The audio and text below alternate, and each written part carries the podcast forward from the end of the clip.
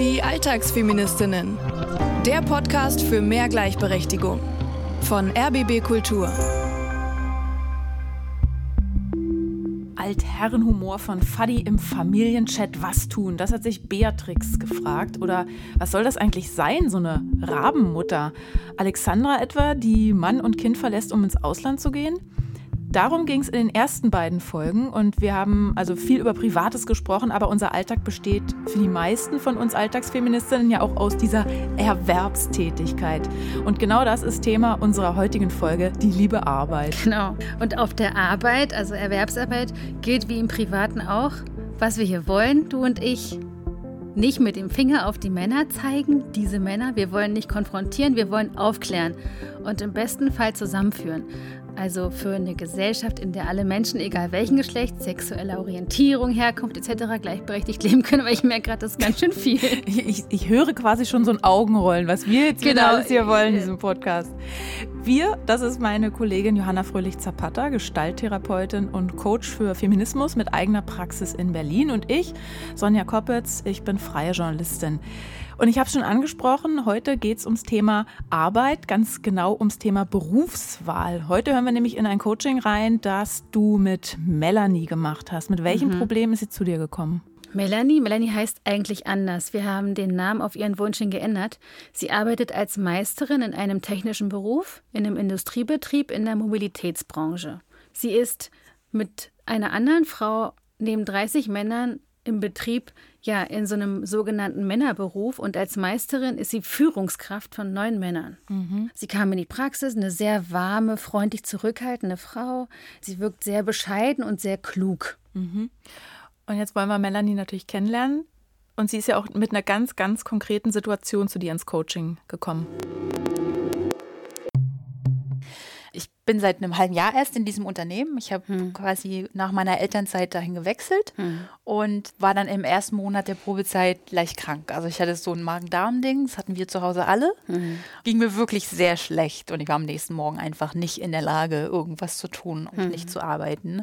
Also musste ich mich schon in meinem ersten Monat da krank melden für einen Tag. Und bin hm. dann am zweiten Tag, habe ich mich dann auch wieder zur Arbeit geschleppt. Und das Erste, was ich zu hören bekam, war dann, na, waren die Kinder krank? So, mhm. das war eben so ein Thema, wo ich mir dachte, nein, ich war krank. Ich war krank und genau, mich hat es erwischt und deswegen war ich nicht da und nicht wegen den Kindern. Mhm. Und das war einfach so, ich hatte so das Gefühl, dass es für die Standard ist. Und mhm. das war halt für mich so, dass ich als Person nicht gesehen wäre, sondern so einen Stempel drauf habe. Mhm. Die Kinder waren krank, du bist eine Mutti. Ja, du bist eine Mutti, ja. Und weil da nur Männer arbeiten, können sich das nicht vorstellen, wie das ist. Überspitzt, sage ich jetzt mal. Ne? Aber vielleicht, äh, woran liegt das? Also, weil ich meine, in technischen Berufen, in sogenannten MINT-Berufen, ähm, steht für die Bereiche Mathematik, Informatik, Naturwissenschaft und Technik, da sind irgendwie weniger Frauen. Melanie ist da ja mit ihrer Berufswahl also eigentlich einen Weg gegangen, den in Deutschland nicht viele Frauen einschlagen. Warum bist du zum Beispiel Therapeutin geworden, Johanna, und nicht Fahrzeugtechnikerin? Ja, also auch ich war schlecht in Mathematik im Abitur. Ich habe das Matheabitur sogar abgeschrieben. Jetzt ist es offiziell. Bei wem? Und äh, dann wusste ich aber später als Medizinanthropologin, wofür ich diese Statistik lerne mhm. und verstehen will, weil ich diese Datensätze interessant fand und genau wissen wollte, was, was steht dahinter. Und so, äh, glaube ich, ist es diese Idee von äh, dem, was man eingetrichtert oder gesagt bekommt, Mädchen sind so, Frauen sind so, mhm. aber das ist nicht gesetzt. Mhm. Gucken wir uns doch noch mal ein paar Zahlen an, weil nur ein Drittel Frauen sind in MINT-Fächern unter den Hochschulabsolventen gewesen im Jahr 2020. Nur 15 Prozent Frauen in IT-Facharbeiterberufen Ende März 2021. Das sind Zahlen vom Institut für Innovation und Technik. Was sind denn die strukturellen Gründe dafür, dass Frauen in Deutschland im Jahr 2022 nicht in MINT-Berufe gehen? Ja, es ist so, dass Frauen bzw. junge Mädchen im Abitur sehr viel besser abschneiden, also sehr viel bessere Noten schreiben und dann äh, sehr viel mehr Frauen später auch wegen der Erwartung, die an Frauen gestellt wird, fürsorglich, liebend und so weiter zu sein, dann in diese Sageberufe gehen, also das Gegenstück zu den MINT-Berufen soziale Arbeit, Gesundheit, Pflege, Erziehung, Bildung. Mhm. Dass sie eine genderspezifische Berufswahl treffen. Aber es gibt ja eben auch die Ausnahmen. Also Melanie macht es uns ja nun vor. Sie hat eine technische Ausbildung gemacht und sich zur Meisterin hochgearbeitet. Vorteil, sie muss sich jetzt um ihren Job eigentlich keine Sorgen machen, weil Frauen in ihrem Bereich extrem gefragt sind und äh, gute Aufstiegschancen haben. Der Nachteil wiederum ist, sie ist die Ausnahme und sie fühlt sich allein und nicht ernst genommen. Meine Kollegen, die verhalten sich einfach gefühlt für mich, wie sie es immer tun. Und es gibt fast nur Männerthemen, es gibt mhm. einfach, ja, so die, der Umgang ist eben, sage ich jetzt mal, nicht, nicht so harmonisch, würde ich jetzt mhm. sagen, weil es halt überwiegend Männer sind. Und ich als Frau gehe da halt mit meinem Wesen gefühlt unter. Vieles wird eben auch tatsächlich, wenn ich Thema bin als Frau, auf dieses Muttersein projiziert und nicht als, also ich bin dann ganz oft einfach die Mutter mhm. und nicht die Frau, die genau das Gleiche kann wie alle anderen Männer auch. Was wäre denn ein Setting gewesen, in dem du als Person aufgetaucht wärst? Was hättest du dir da gewünscht? Ich hätte mir gewünscht, dass sie einfach nachfragen, hey, was war denn los? Mhm. Du warst nicht da? Was war los? Einfach nur ganz neutral zu fragen. Mhm. Also ich habe dann das Gefühl gehabt, ich muss mich rechtfertigen mhm. dafür, dass ich A nicht da war und B, dass es eben nicht wegen meinen Kindern war. Also ich hatte so das mhm. Gefühl, ich muss mich sofort erstmal wieder aus dieser Ecke rausbuxieren. Mhm. Ja. Jetzt haben wir eine konkrete Situation, ein konkretes Beispiel. Mm. Und du sagst, nicht schon wieder das Gefühl, mich rechtfertigen zu müssen. Passiert das öfter? Kannst du uns noch zwei, drei Situationen so anreißen, in denen du das Gefühl hast, hä? Was ist denn jetzt los? Was ist denn hier verkehrt? So, diesen äh, Moment, den du so beschreibst, wenn ich dich so, dein Gesicht ist so, äh, so richtig. Oh. ja, ich glaube, es gibt da viele. Ähm, wenn meine Kollegen zum Beispiel auch über ihre eigenen Frauen oder über andere Frauen reden, mhm. da, da fühle ich eben auch, dass das immer aus dieser Ecke raus mit diesem Frauenstempel oder Mutterstempel immer dieses, ist ja klar, sie ist ja eine Frau. Mhm. Wie geht es dir dann, wenn du das als Frau, auch als Vorgesetzte dann anhörst? Wie, wie ist das für dich, wenn du sie mm. über ihre Frauen reden hörst? Ich finde es unfair, weil ich mir denke, hey, also jeder Mensch, ob Frau, ob Mann, ob wie auch immer die Person sich fühlt, hat doch einfach das Recht, ohne Vorurteil gesehen zu werden und ohne in die Ecke gedrängt zu werden, ist ja klar, die ist eine Frau. So. Mhm. Und das fühlt sich für mich unfair an. Und ich fühle mich dann natürlich aber just in der Situation eben alleine, weil ich natürlich dann auch oftmals dann alleine bin als mhm. weibliche Person in diesem Umfeld. Ja, dann traue ich mich zum Beispiel ganz oft einfach nicht zu widersprechen oder zu sagen, hey, weißt du eigentlich, wie du gerade redest? Oder mhm. ähm, weißt du eigentlich, dass das nicht sein muss, nur weil die Person eine Frau ist, über die du gerade redest? Oder nur weil ich eine Frau bin. Wir lernen, Chefin sein könnte so schön sein. Diversity, also in diesem Fall nicht immer nur Mann, Mann, Mann als Chef, sondern auch mal eine Frau, das ist toll, aber eben kein Selbstläufer. Dabei steht Diversity hoch im Kurs in der Wirtschaft, weil Studien belegen, dass Produktivität und Kreativität steigen, wenn Teams gemischt sind. Also wenn Frauen, Männer, nicht-binäre Menschen, Menschen aus aller Herren und aller Frauenländer zusammenarbeiten, unterschiedlichen Alters und sexueller Orientierung, mit Beeinträchtigung, ohne Beeinträchtigung und, und, und. Also je diverser, desto besser. Und um nochmal auf Frauen in Führungspositionen zurückzukommen, das zahlt sich wirklich aus. Also Firmen mit Chefinnen erwirtschaften mehr Gewinn. Zu diesem Ergebnis kommt eine Studie der Unternehmensberatung McKinsey aus dem Jahr 2020. Chefinnen als Verkaufsschlager quasi. Es gibt zum Beispiel Aktienzertifikate wie den Top Executive Women Basket, die nur von Frauen geführte Unternehmen enthalten. Diversität lohnt sich und wird auch eingefordert, eben zum Beispiel von Kundinnen, Aktionärinnen. Das ist die eine Seite. Zack. Und auf der anderen Seite haben wir die, die die Diversität einbringen, also leben müssen, so wie Melanie. Die leiden dann für das große Ganze oder was? Also es reicht offenbar nicht, Frauen auf Jobs zu setzen, die müssen da auch unterstützt werden. Aber wie, ist ja hier die Frage. Also wie kann das zum Beispiel bei Melanie im Betrieb funktionieren? Zurück ins Coaching. Wie geht's dir damit als Vorgesetzte?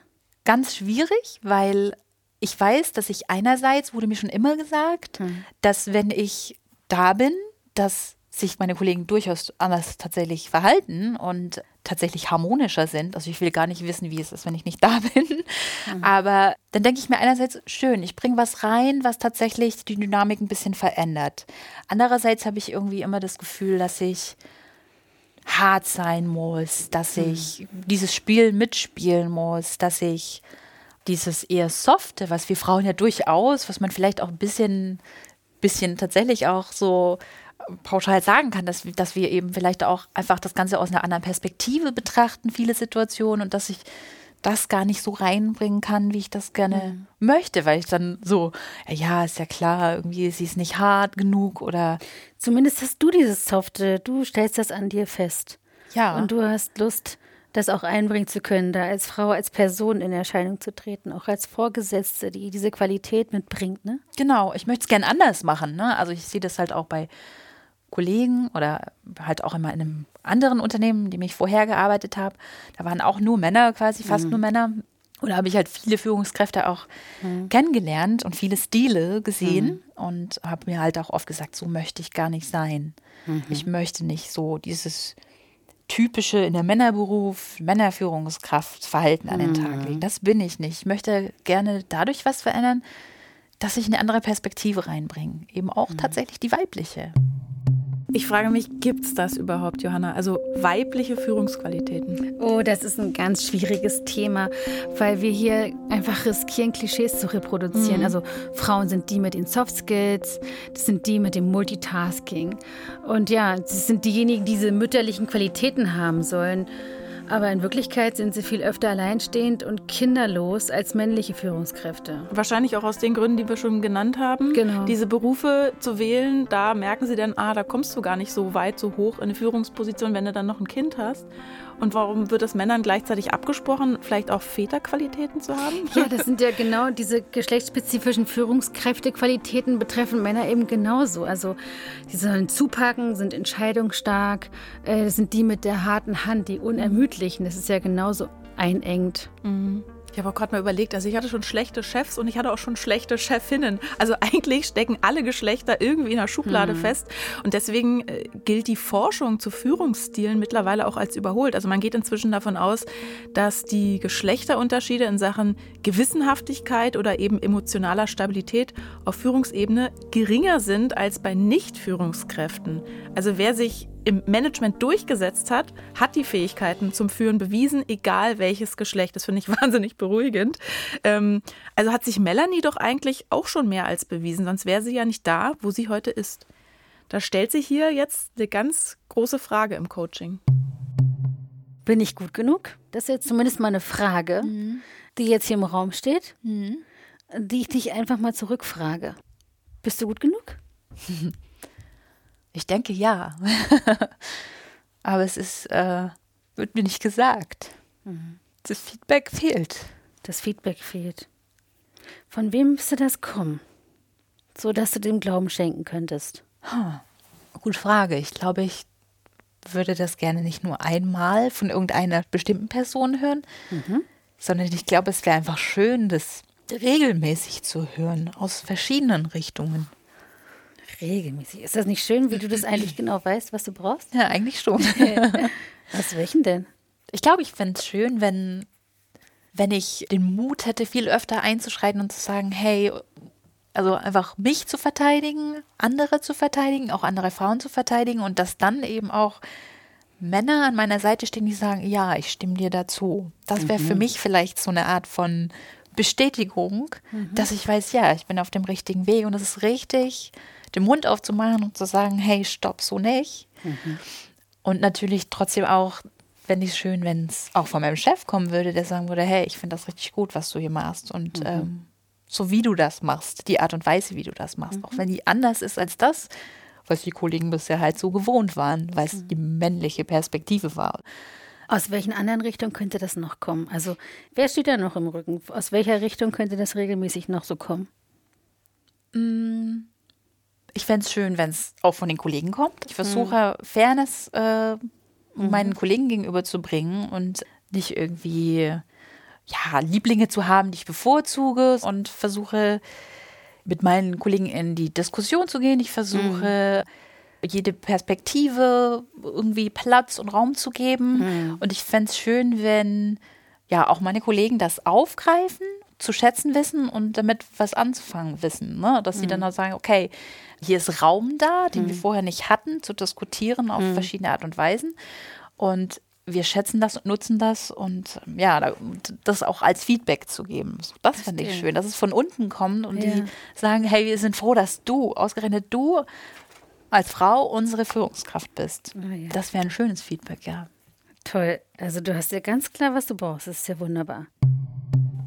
Ah, ich fand diese Pause bezeichnend, als du Melanie gefragt hast, ähm, ob sie denkt, dass sie ihren Job gut macht, dass sie da so, weil es gibt ja durchaus das Phänomen, dass Menschen denken, sie seien nicht gut genug für ihren Job, also nicht qualifiziert genug, die äh, haben das Gefühl, die ganze Zeit blöffen oder Angst haben zu müssen, dass es die anderen merken. Da gibt es ja sogar einen Namen für Imposter-Syndrom. Die Psychologinnen Pauline Rose Clance und Susanne Imes, die haben das Ende der 70er in einer Studie untersucht, also leistungsstarke Frauen, und ähm, haben herausgefunden, dass Frauen, die das Imposter-Phänomen erleben, trotz herausragender akademischer und beruflicher Leistung in dem Glauben verharren, dass sie in Wirklichkeit nicht klug sind und jeden getäuscht hätten, der etwas anderes denkt. Ist das ein reines Frauenproblem? Ich denke nicht, das ist ein Problem der Meritokratie, also der Leistung, die anerkannt wird. Und weiblich sozialisierte Menschen sind logischerweise härter betroffen, weil der ihnen zugewiesene Lebensbereich weniger Anerkennung erfährt. Also mit Kehrarbeit ist kein Blumentopf zu gewinnen. Mhm. Also das heißt, wir Frauen haben dann das Gefühl, automatisch mehr leisten zu müssen oder auf anderen Gebieten mehr leisten zu müssen, um mehr Anerkennung zu bekommen oder die Anerkennung, die wir uns wünschen? Die Anerkennung haben wir ja bei Melanie gesehen, bleibt aus. Mhm. Syndrom hin oder her, das beschreibt ja ein ziemlich universelles Gefühl des Unbehagens irgendwie, des Zweifelns und der Angst am Arbeitsplatz. Damit ist Melanie sicher nicht allein. Deswegen kommt jetzt was im Coaching, das nicht nur für Melanie interessant ist, sondern auch für dich, dich und dich, die ihr hier zuhört, weil das ist übertragbar auf andere Situationen. Johanna, du hast ja mit Melanie eine Übung gemacht, die ihr im wahrsten genau. Sinne den Rücken stärkt. Was genau ja. hast du jetzt mit ihr vor? Ich habe sie gebeten, sich an Menschen in ihrem Leben zu erinnern, die sie unterstützen, also eine Art emotionaler Rückhalt. Hören wir mal rein. Wer sagt dir genau das? Schön, dass du da bist. Du bist gut genug. Also meine Familie gibt mir das. Mhm. Ja, ich habe zwei Schwestern, die geben mir das. Mhm. Mein Partner, ich würde es mir manchmal mehr wünschen von ihm mhm. tatsächlich. Aber mhm. es kommt ab und an, aber da hätte ich es vielleicht auch ein bisschen öfter. Mhm. Ähm, und tatsächlich von meiner alten Arbeit, da war ich in verschiedenen Bereichen und ja, mhm. Orten. Und ähm, tatsächlich kam dann im Nachgang ganz oft, hey Melanie, schön, dass du unsere Führungskraft warst. Also ja. es kommt dann aber oft erst so im Nachhinein tatsächlich. Hm. Ich habe eine Idee. Wir haben hier so unterschiedlich farbenes Papier. Mhm. Und vielleicht magst du eine Farbe aussuchen für deine Schwester 1, Schwester 2, mhm. den Namen raufschreiben, für die alte Arbeit und für den Kollegen. Okay. Schreib dir die mal auf, die, mhm. von denen du eben genau das bekommst, was du da brauchst auf der Arbeit. Mhm. Und jetzt bitte ich dich, dieses Papier, was du hast, mhm. einfach dir in den Rücken zu legen. Alle. Genau, diese Menschen, mhm. dir in den Rücken zu legen. In den Rücken. Okay. Fühl mal so in dich rein. Wie mhm. ist das so? Wie fühlt sich das an? Gut. es fühlt sich an wie, Melanie, so wie du bist, bist du gut und du machst das toll und du bist gut genug. Das fühlt sich irgendwie so an, als würden sie ein bisschen so ja, mich schubsen. Also, oder was heißt schubsen? Oder sanft irgendwie so nach vorne mhm. schieben. So, trau dich was. So. Mhm. Trau dich, die Person zu sein, die du bist, irgendwie. Schön, wiederhol das nochmal. Ähm, trau dich, die Person zu sein, die du bist. Trau dich, die Person zu sein, die du bist. Ja. Sag das ruhig nochmal. Trau dich, die Person zu sein, die du bist. Wenn ihr auch Unterstützung braucht und die vielleicht von außen nicht in der Form bekommt, wie ihr euch das wünscht, dann haben wir ja hier bei den Alltagsfeministinnen immer einen kleinen Trick für euch, also was zum Mitnehmen und Ausprobieren parat. Also eigentlich kann man sagen, ein kleines psychologisches Training, eine Übung, Feminismus für die Hosentasche, wenn ihr so wollt. Feminismus to go. Die Herausforderung besteht darin, dann die Erkenntnisse aus diesem geschützten Raum in den Alltag zu nehmen. Man kann sich auch einen Zettel an den Spiegel hängen oder weniger prominent innen an die Schranktür und man sieht es jeden Morgen, während man sich ankleidet. Eine gute Freundin von mir hat sich mal Ich muss gar nichts mit Lippenstift quer über den großen Wandspiegel geschrieben und es hatte eine Wirkung. So in kurzen Sätzen zu arbeiten ist eh ganz gut für unser Unterbewusstsein. Also es gibt zum Beispiel auch Mantren, wie so Botschaften an dich selbst. Es geht darum, diesen Esogramm, hätte ich fast gesagt, ganz undogmatisch in den eigenen Alltag zu integrieren, so wie es für, ja, für jede und jeden passt. Es ist ganz gut, nur ein Wort zu benutzen, wie Stopp oder Ruhe oder Loslassen oder wenige Worte, sowas wie gut genug, weniger ist mehr. Und dann ist es wichtig, positiv zu formulieren, sowas wie ich schaffe XY oder ich gebe mein Bestes. Melanie hat das Mantra, trau dich, die Person zu sein, die du bist. Hören wir mal, ob das schon was gebracht hat, ob das was verändert. Jetzt mit dieser, mit dieser Stärkung, mhm. mit all dem, was du jetzt im Rücken hast, probieren wir uns einfach mal aus, dich als Frau da in Erscheinung zu bringen. Dich als Mensch, dich als Person. Du spielst jetzt nicht mehr mit. Okay, du kommst jetzt also am Tag nach deiner Erkrankung mhm. zur Arbeit. Mhm. Du kommst an die Arbeitsstätte und hast das Gefühl, oh nee, schon wieder das Gefühl, mich rechtfertigen zu müssen. Na, fragt der Kollege, waren die Kinder krank? Und jetzt kommst du. Mhm. Du bist richtig gerührt. Ja. Was würde ich denn da jetzt sagen? ich, nein, ich. Du lächelst. ja. Da gibt es gerade wie so eine Wortbildschere.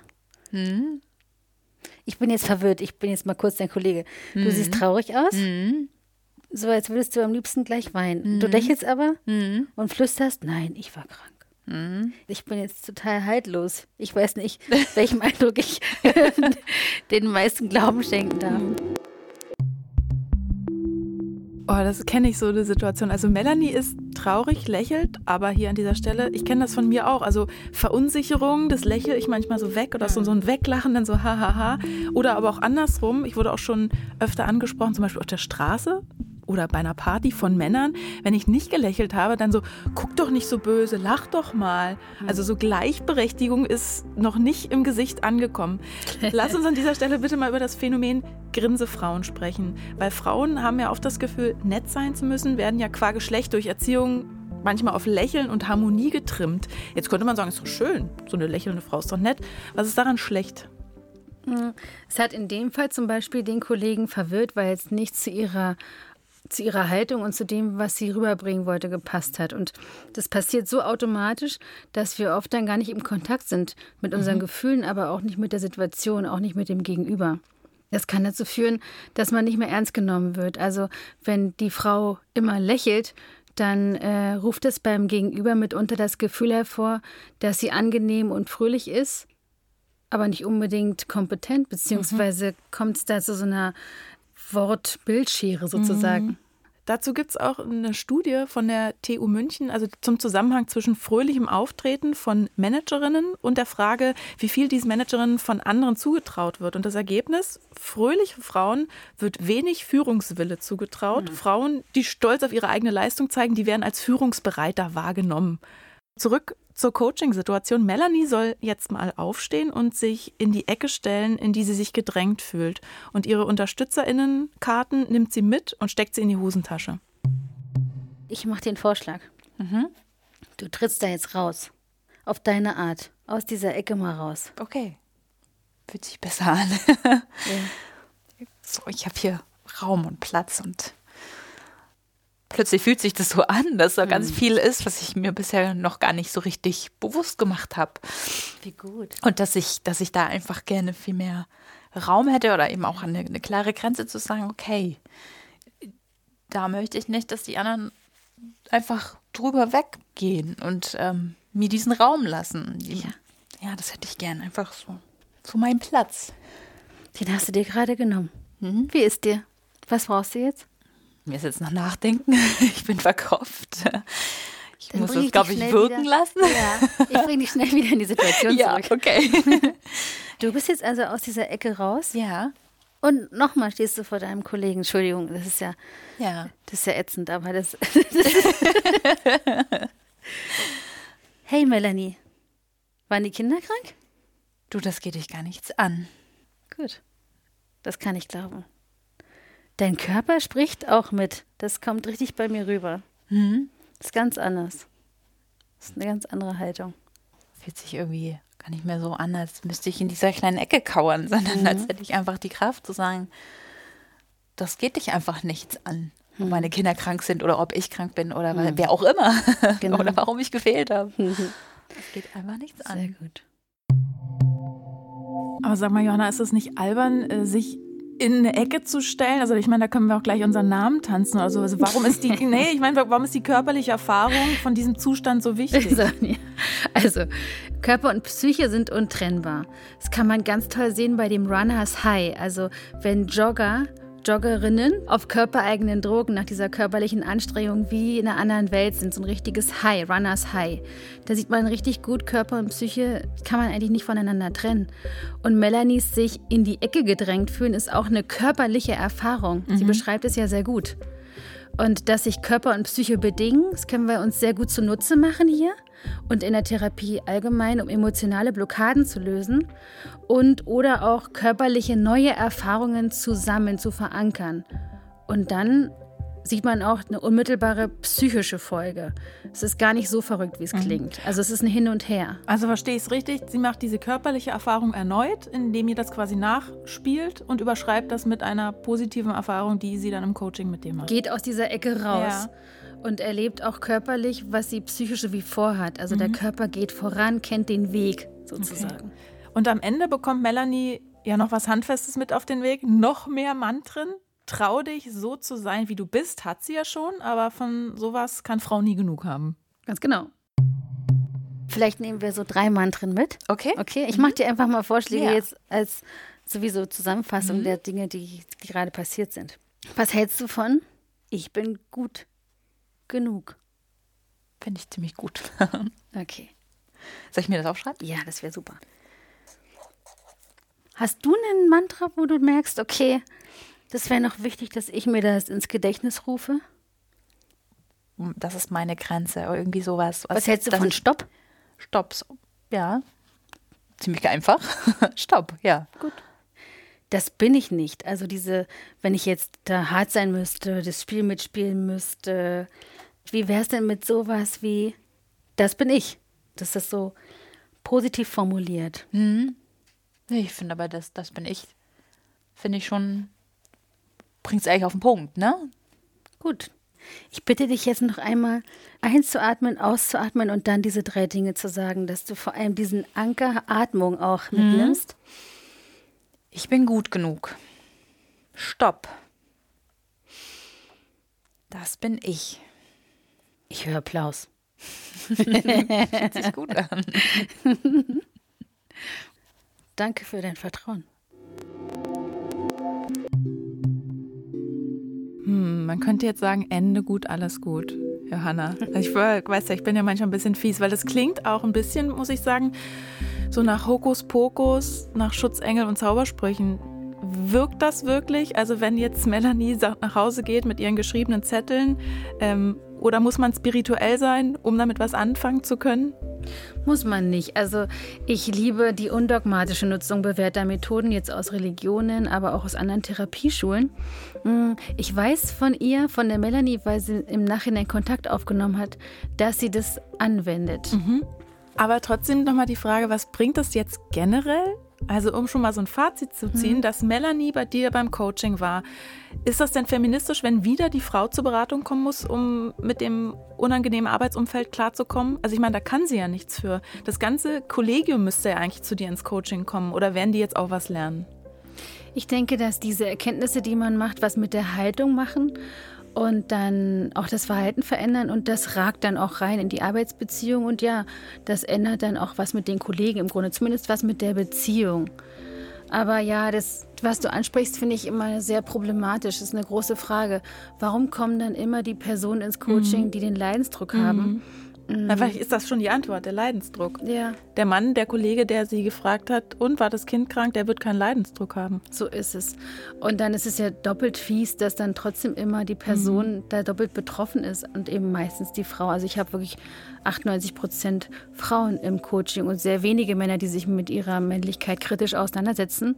Aber ja, sie hat das Bewusstsein, deshalb hat sie den Leidensdruck und deshalb auch in gewisser Weise die Verantwortung, da jetzt in diese mhm. Selbstverantwortung zu gehen. Und ich bin ganz froh, dass immer mehr Frauen das auch wahrnehmen. Mhm. Also immerhin, Melanie geht jetzt mit ihrem Unterstützungsteam in der Hosentasche nach Hause und dann zur Arbeit. Und das könnt ihr auch haben. Also schreibt euch eure UnterstützerInnen und positive bestärkende Sätze auf, steckt es in die Hosentasche oder ins Portemonnaie. Dann habt ihr es immer dabei. Alle Infos und Tipps haben wir euch natürlich auch nochmal in den Show Notes zusammengefasst. Das kann sich ja sonst kein Mensch merken. Und wenn euch die Folge gefallen hat, dann empfehlt uns gerne weiter und abonniert auch unseren Podcast, damit ihr keine Folge mehr verpasst. Ja, das war's für heute. Nächste Woche sprechen wir mal wieder über eine Familienangelegenheit. Franzi hat ein Baby bekommen. Eigentlich dachte sie, wie so viele, dass sie in einer gleichberechtigten Beziehung lebt, um dann mit der Geburt des ersten Kindes festzustellen, öff, ich bin hier in einer Welt, die ich mir so gar nicht ausgedacht habe. Und zwar in dieser Rolle als Hausfrau mit ganz typischen Rollenverteilungen. Aber das muss nicht sein. Vielleicht kommt euch das bekannt vor, gerade wenn es um Kinder geht, werden ja plötzlich doch wieder so alte Rollenbilder aus der Kiste geholt. Und wir sind gespannt auf eure eigenen Erfahrungen damit. Oder habt ihr vielleicht auch sogar schon Lösungen gefunden? Wie schafft ihr es, den Familien- und Beziehungsalltag gleichberechtigt zu leben? Meldet euch mit eurem Rezept.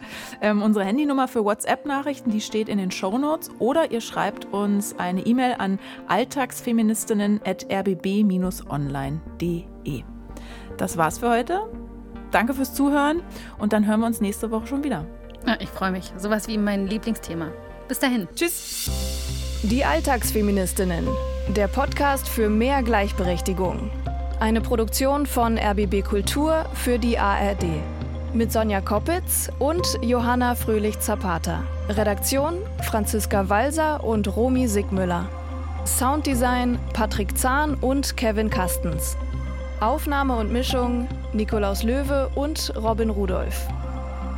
Alle Folgen gibt's kostenlos in der ARD Audiothek und überall, wo es Podcasts gibt.